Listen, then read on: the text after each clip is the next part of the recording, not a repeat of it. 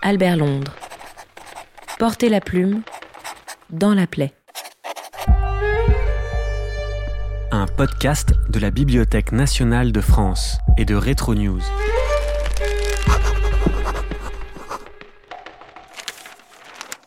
L'Excelsior, 22 avril 1920. Le premier journaliste français qui pénètre en Russie est un rédacteur d'Excelsior. Le tourisme infernal auquel dut se livrer notre envoyé spécial pour arriver à Viborg. Viborg, 7 avril. Ah, que l'Europe est en progrès. Ah, que nous avons de chance de vivre enfin au XXe siècle. Ah, que l'homme est libre au sortir de la Grande Guerre de la Liberté. 52 jours. Il nous a fallu 52 jours pour nous rendre de Paris à Pétrograd. Non, nous ne sommes pas passés par la planète Mars. Non, nous n'y sommes pas allés à pied. Nous avons bel et bien pris des trains, des bateaux, voire des brise-glaces. Et si nous n'avons pas pris l'avion, ce n'est pas de notre faute. Il nous a fallu ajouter trois rallonges au passeport généreusement octroyé à notre personne par la République française. Plus les États se multiplient par le monde, c'est-à-dire plus il faut de cacher, plus les miteux sont sauf-conduits. Il nous a fallu faire des bassesses à des tas de consuls, vice-consuls, sous-vice-consuls, représentants introuvables. Leurs adresses ne sont pas encore dans l'annuaire. De pays, vice-pays et sous-vice-pays éclos à la lumière des bienheureux temps nouveaux. Il nous a fallu traverser un empire toujours en mal d'avaler des sabres, par quoi on reconnaîtra l'Allemagne.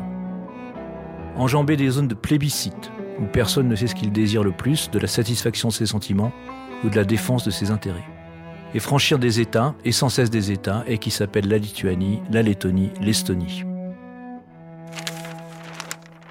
Alors nous sommes avec vous, Hervé Brusini. Bonjour, vous êtes journaliste, grand reporter et président du prix euh, Albert Londres. Incroyable.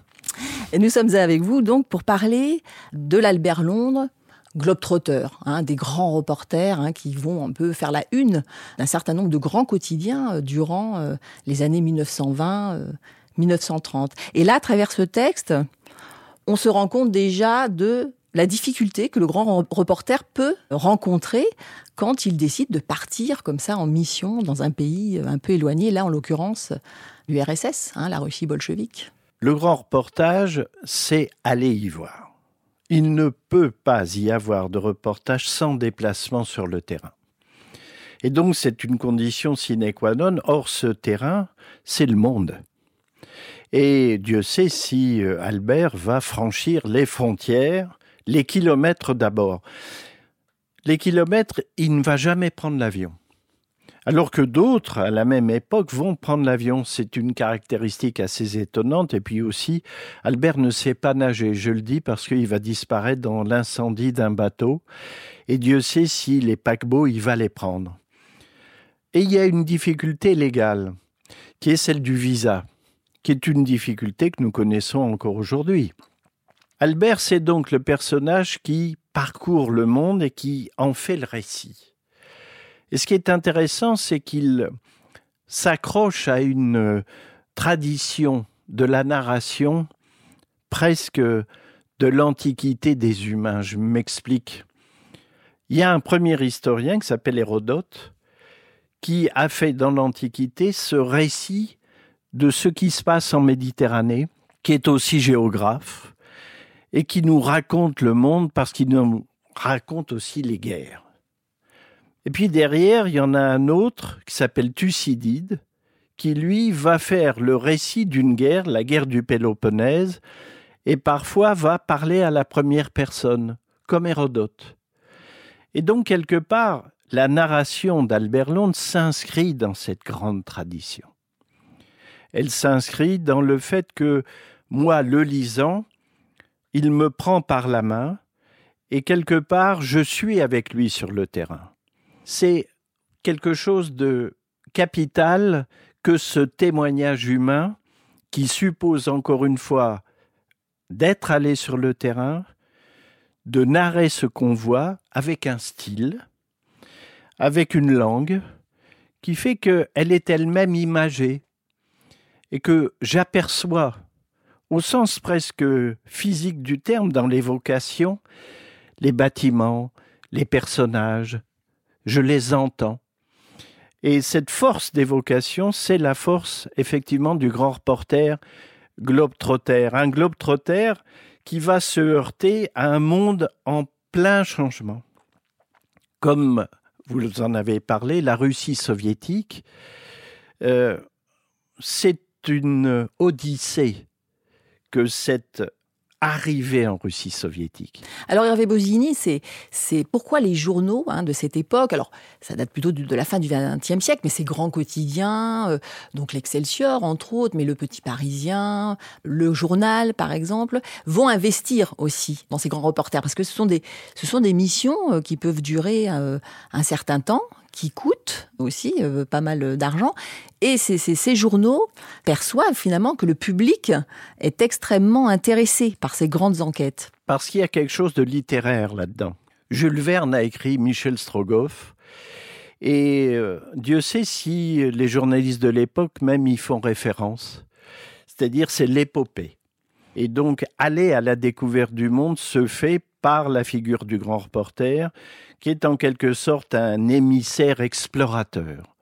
Et donc, euh, oui, Albert Londres fait partie de cette euh, engeance, je dirais, qui est une vraie locomotive pour les journaux, qui par ailleurs publie des feuilletons de fiction, mais d'une certaine manière, le réel devient un feuilleton.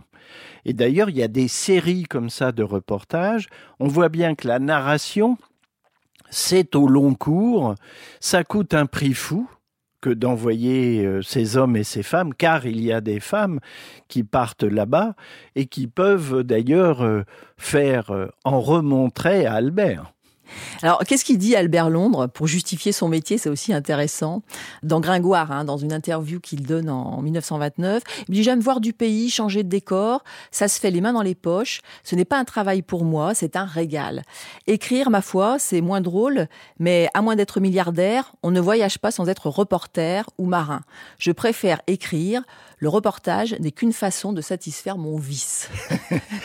oui, Albert, quand il dit ça, il, reprend euh, euh, le mot d'un de ses confrères qui parle de flâneur salarié. Quoi de plus merveilleux que de prendre ma valise en cuir qu'il aime tant et, s'en aller. En peau de cochon. En peau de cochon et prendre la seule ligne qui vaille pour lui, c'est-à-dire pas une ligne éditoriale, mais la ligne du chemin de fer. Ça, c'est le genre d'humour d'Albert Londres.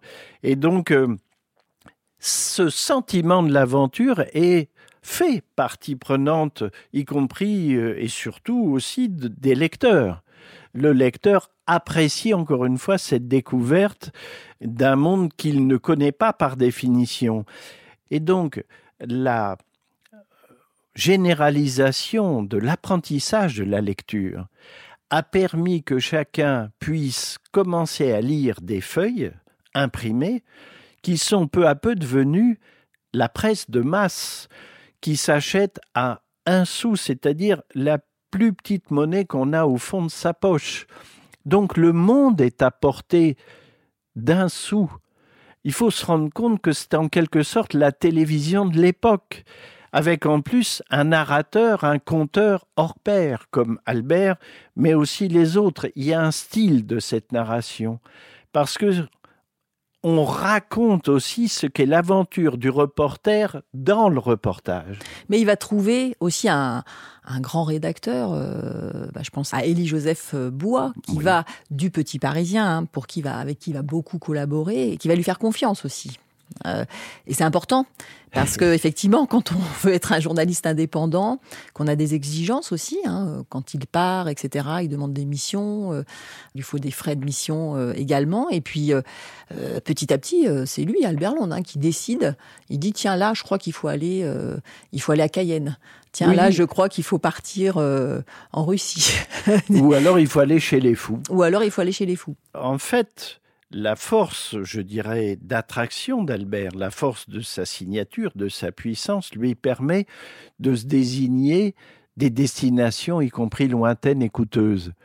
Alors c'est vrai qu'il y a ce côté confiance faite au grand reporter, mais parce qu'il est devenu une star, et puis parce qu'il est capable de dire si je m'en vais, ça fait tant de centaines de milliers de lecteurs en moins. Ça se vend bien, les reportages d'Albert Ça se vend très bien. Albert demande de l'argent, parce qu'aussi il est seul à faire bouillir la marmite dans la famille. Il a une fille, sa, sa femme est décédée assez tôt.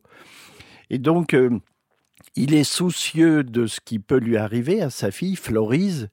Et d'ailleurs, souvent, il demande à la caisse, le fameux étage de la caisse dans l'immeuble des journaux où, où il a sévi, si j'ose dire, ben, euh, de faire en sorte que, via le rédacteur en chef, on subvienne aux besoins de sa fille pendant qu'il sera parti. Donc, vous voyez jusqu'où vont les choses.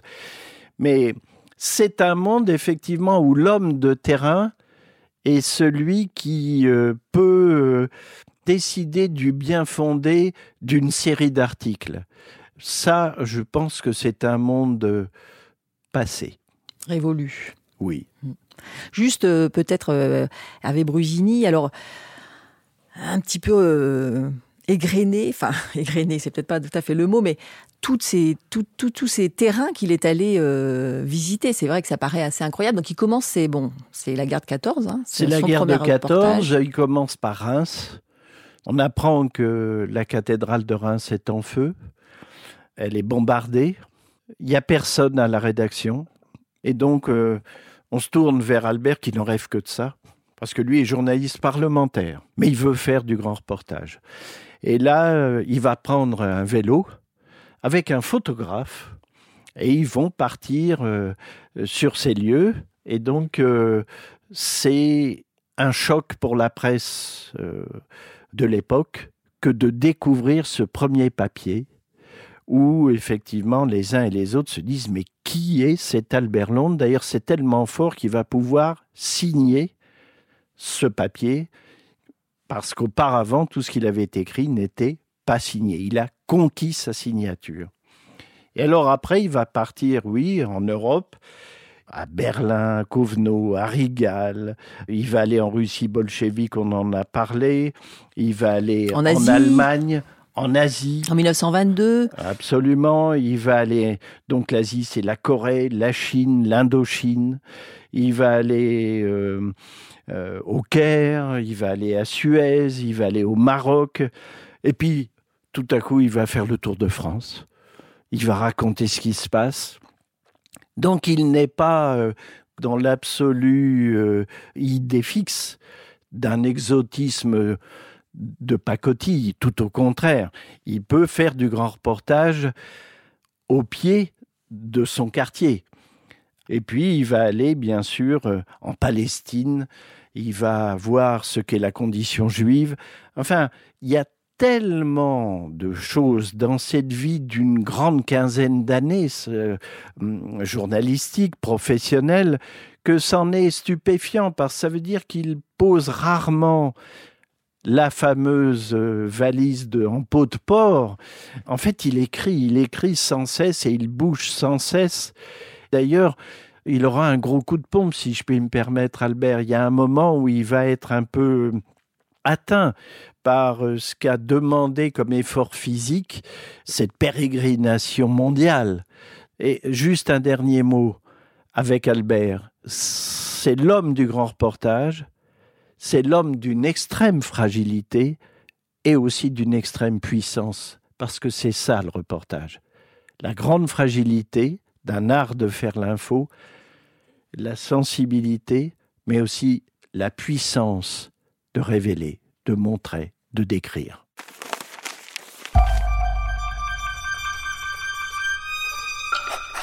Albert Londres. Albert Londres. Portez la plume Portez la plume dans la plaie. dans la plaie. Podcast de la Bibliothèque nationale de France et de Retro News. Disponible sur toutes les plateformes. Réalisé par Guillaume Giraud et produit par Wave Audio. Avec l'aide de l'équipe de Retro News, Étienne Manchette et Julien Lucchini. Au micro, Séverine Liattard et Hervé Brusini.